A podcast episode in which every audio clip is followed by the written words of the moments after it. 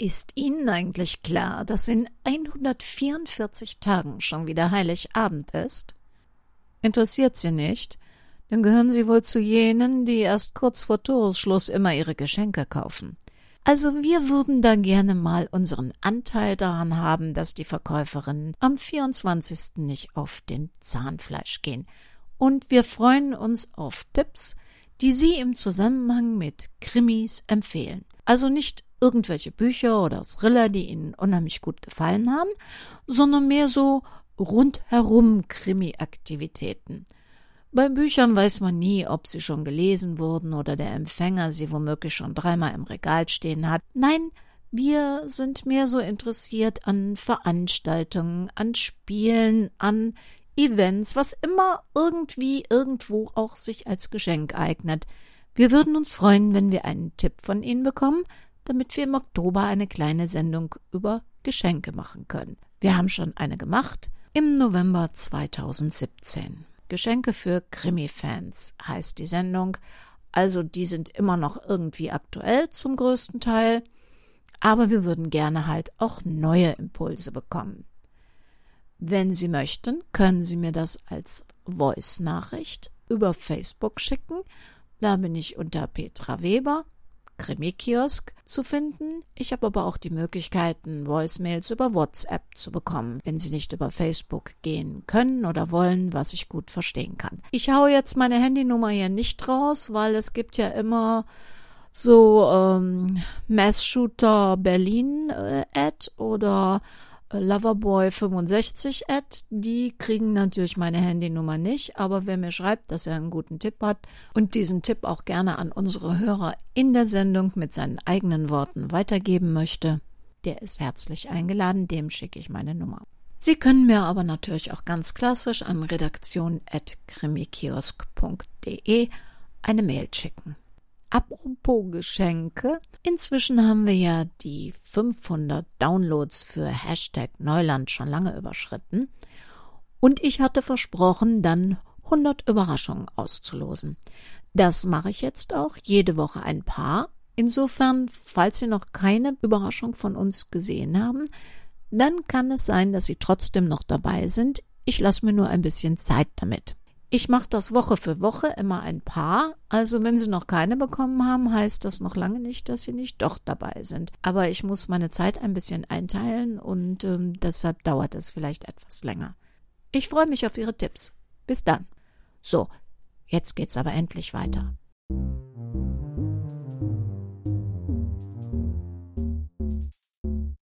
Willkommen in der Welt des Krimi-Kiosk und willkommen in der Welt von Henrietta Pazzo. Hashtag Neuland. Ein Kriminalroman von Henrietta Pazzo in zwölf Episoden.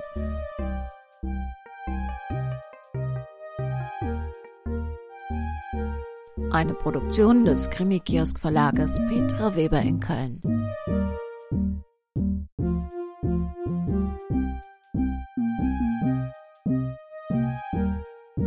Sprecher heute Petra Weber.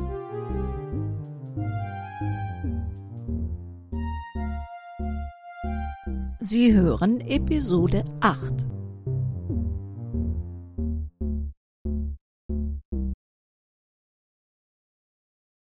Die Manotte war wie ein Stehaufmännchen, einfach nicht tot zu kriegen. Jetzt sah sie sich auch nicht mehr so oft um. Diese Tipps aus ihrem Büro hatte sie wieder zurückgeholt. Das Ganze hatte aber auch ein Gutes. Die neu gewonnene Erkenntnis, dass es viel befriedigender ist, jemanden leiden als sterben zu sehen. Ah, dieser irritierte Gesichtsausdruck, das ganze Blut im Treppenhaus, das Zusammensacken des Körpers auf den Boden, die Wochen und Monate im Koma. Und das Beste, das kam zum Schluss. Ihr Job war weg alle Mandanten ausgeflogen. Kanzlei adieu, Leben adieu. Nur diese Tipse im Büro, die war ein schwerer Störfaktor. Dabei ging die selbst am Stock. Wir wollen doch nicht, dass die Manott sich wieder vollständig erholt. Nein, nein, nein, dafür war der Plan zu genial. dann wird er halt modifiziert. Anwältin nach Mordanschlag in Klapse. Klang doch gut. Wollen wir mal sehen, wie lange die Manott sich noch hält.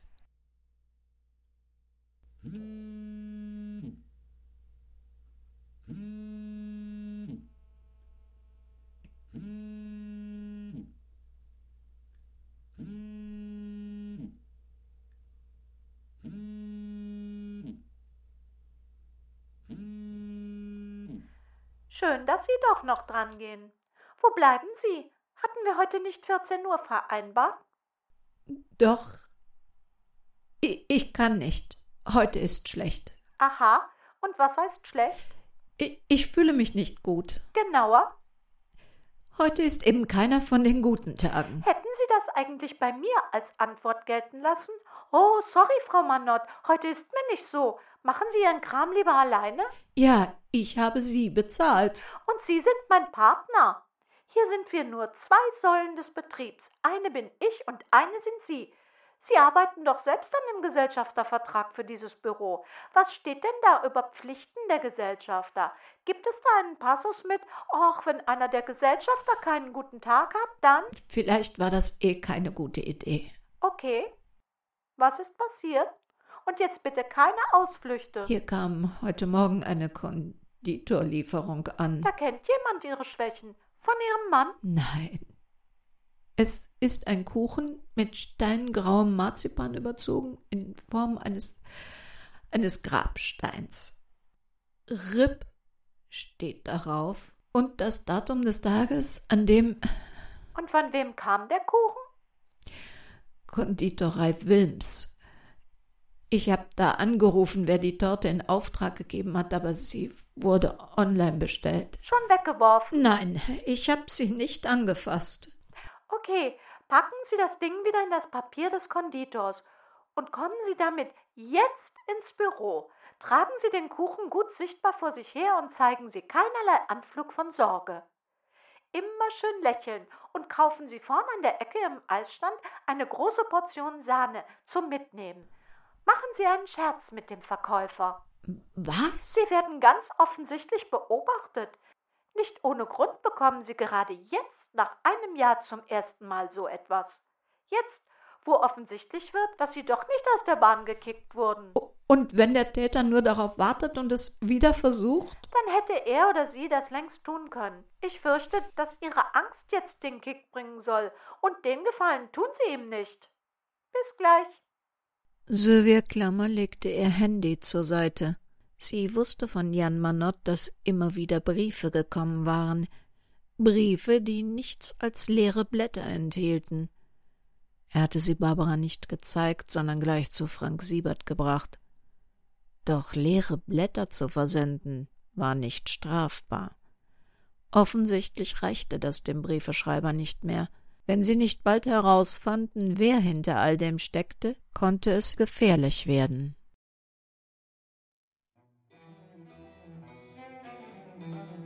Seltsam, dass das Leben nie geradeaus verlief. Egal wie man es plante. Karin Rösler strich zärtlich über das kleine Kärtchen, das an dem Rosenstrauß steckte. Bruno, so ein feiner Kerl eine Einladung zu einer heißen Schokolade bei Mercier. Jedes Herz singt ein Lied, unvollständig, bis ein anderes zurückflüstert. Damals hatte ihr Monika auch Rosen geschickt und eine Karte mit diesem Plato-Zitat. Die Zeit mit Monika war vielleicht die schönste in ihrem Leben, in jedem Fall aber die aufregendste. Komm mit mir nach New York, da pulst das Leben, da liegt die Zukunft. Mein Job bei IBM, elektronische Datenverarbeitung. Da liegen unsagbare Möglichkeiten. Mensch, keiner weiß heute, wo uns das in 10, 20 oder 50 Jahren noch hinbringt. Oh, vergiss dieses scheiß Kaff hier mit seinen Spießern. Großes Kino statt Blümchentapete. Im Ernst? John hat mich angerufen und er hat recht. Das ist eine super Chance, die kann man sich nicht entgehen lassen. Und ich will, dass du mitkommst. Ich liebe dich. Sie hatte Monika auch geliebt. Sie wäre ihr bis ans Ende der Welt oder bis nach New York gefolgt. Wäre da nicht Christian gewesen. Sie konnte Christian doch nicht hier zurücklassen. Oh, der Junge ist gut untergebracht in dem Kinderheim. Na, der findet schon auch Pflegeeltern. Du willst ihn doch nicht, oder hat sich daran was geändert? Das war nicht die Frage. Sie hatte alle Rechte als Mutter aufgegeben. Sie konnte nicht ins Heim fahren nach der Devise Hallo, ich hab's mir jetzt nach fünf Jahren halt mal anders überlegt, ich nehm dich doch. Kinderschwester Angelika hielt sie auf dem Laufenden, wie es Christian ging. Und es ging ihm schlecht. Er kränkelte, hatte gerade eine Scharlacherkrankung überstanden und wurde gemobbt, auch wenn man das damals noch nicht so nannte. In Amerika da hätte Angelika ein Vermögen für Telefonate ausgeben müssen. Mein Gott, was das damals kostete. Das konnte sich heute sowieso keiner mehr vorstellen. Ein Ferngespräch, ein Auslandsgespräch. Damals rauschte das Geld nur so durch die Telefonleitungen. Schon bei längeren Ortsgesprächen für ein dreißigminütiges Gespräch von Hamburg nach München hätte man sich auch ein Zugticket kaufen können. Flatrates. Ach Gott, das Wort kannte damals niemand. Und Briefe? Wenn Schwester Angelika ihr geschrieben hätte, wäre der Brief wochenlang unterwegs gewesen in die USA. Eine wichtige Nachricht hätte sie in jedem Fall immer zu spät erreicht. Ach, und Postkarten, die kamen oft gar nicht an. Ja, sicher. Heute im Zeitalter von Mails, Skype und so weiter konnte man sich das alles nicht mehr vorstellen, wie teuer und kompliziert das damals noch war. So war Monika ohne Karin in die USA ausgewandert. Sie hatte Karin immer wieder Tickets geschickt, um sie bei ihren gelegentlichen Besuchen in New York doch noch umzustimmen. Doch Karin konnte nicht. Ihr Leben lief weiter in Deutschland – während Monikas Leben sich in den USA immer weiter von ihr entfernte. Und so kam es, dass ihr Herz seinen Song wieder unvollständig sang, bis ein neues, anderes Herz zurückflüsterte. Im Laufe der Zeit waren es einige flüsternde Herzen, die mal in männlichen, mal in weiblichen Körpern Karins Lied mal mehr und mal weniger vervollständigten und jetzt war es Brunos Herz.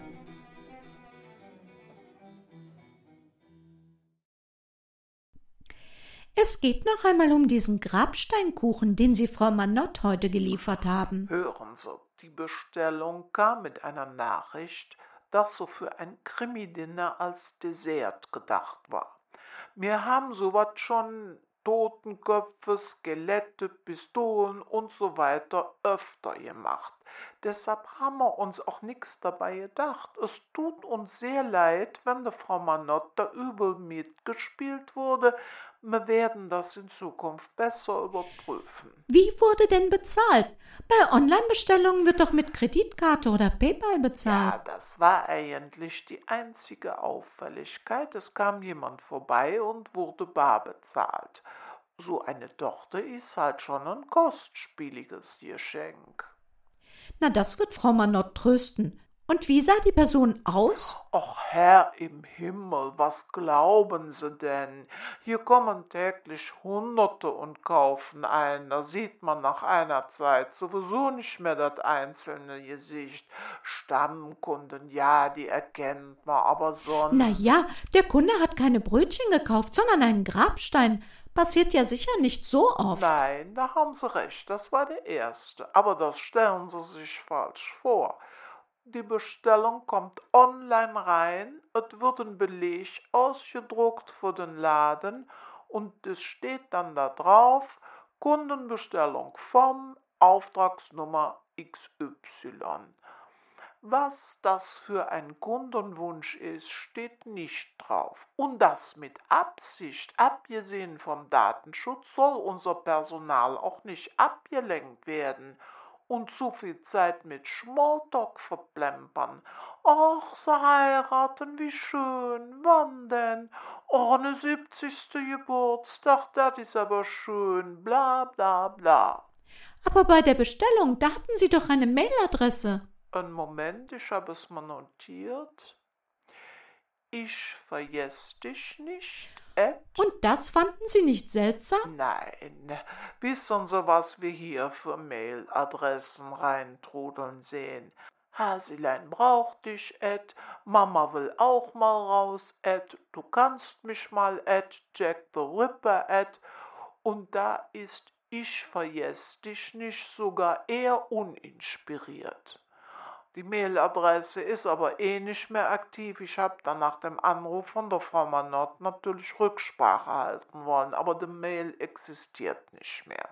Sie kam zurück. Es tut uns wirklich leid.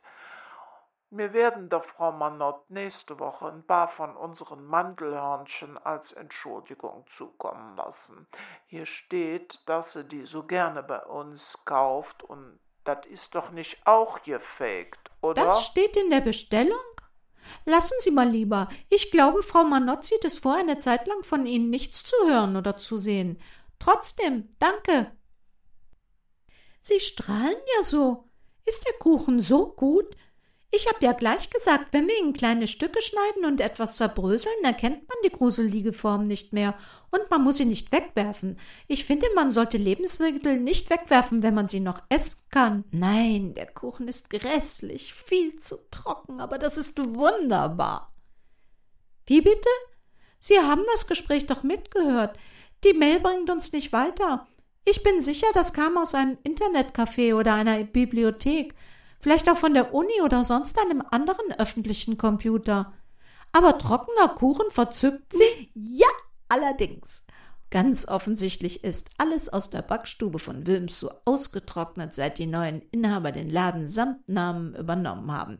Ich hab's gerade gegoogelt, das war im Jahr 2013. Und exakt seit diesem Zeitpunkt habe ich da keine Mandelhörnchen mehr gekauft, weil sie mir zu trocken waren, genau wie dieser Kuchen hier. Und wer immer ich vergess dich nicht Ed ist, ist nicht auf dem neuesten Stand, denn seit dem Schuss war ich noch nicht einmal wieder in dieser Bäckerei.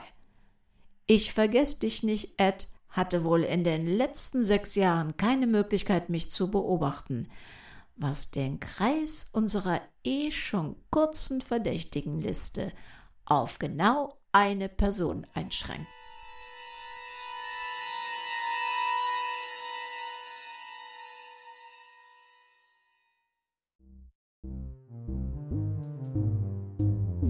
Das war's für heute, aber wir hören uns ja morgen schon wieder. Ich würde mich freuen, wenn Sie mir ein paar Krimi-Geschenktipps schicken.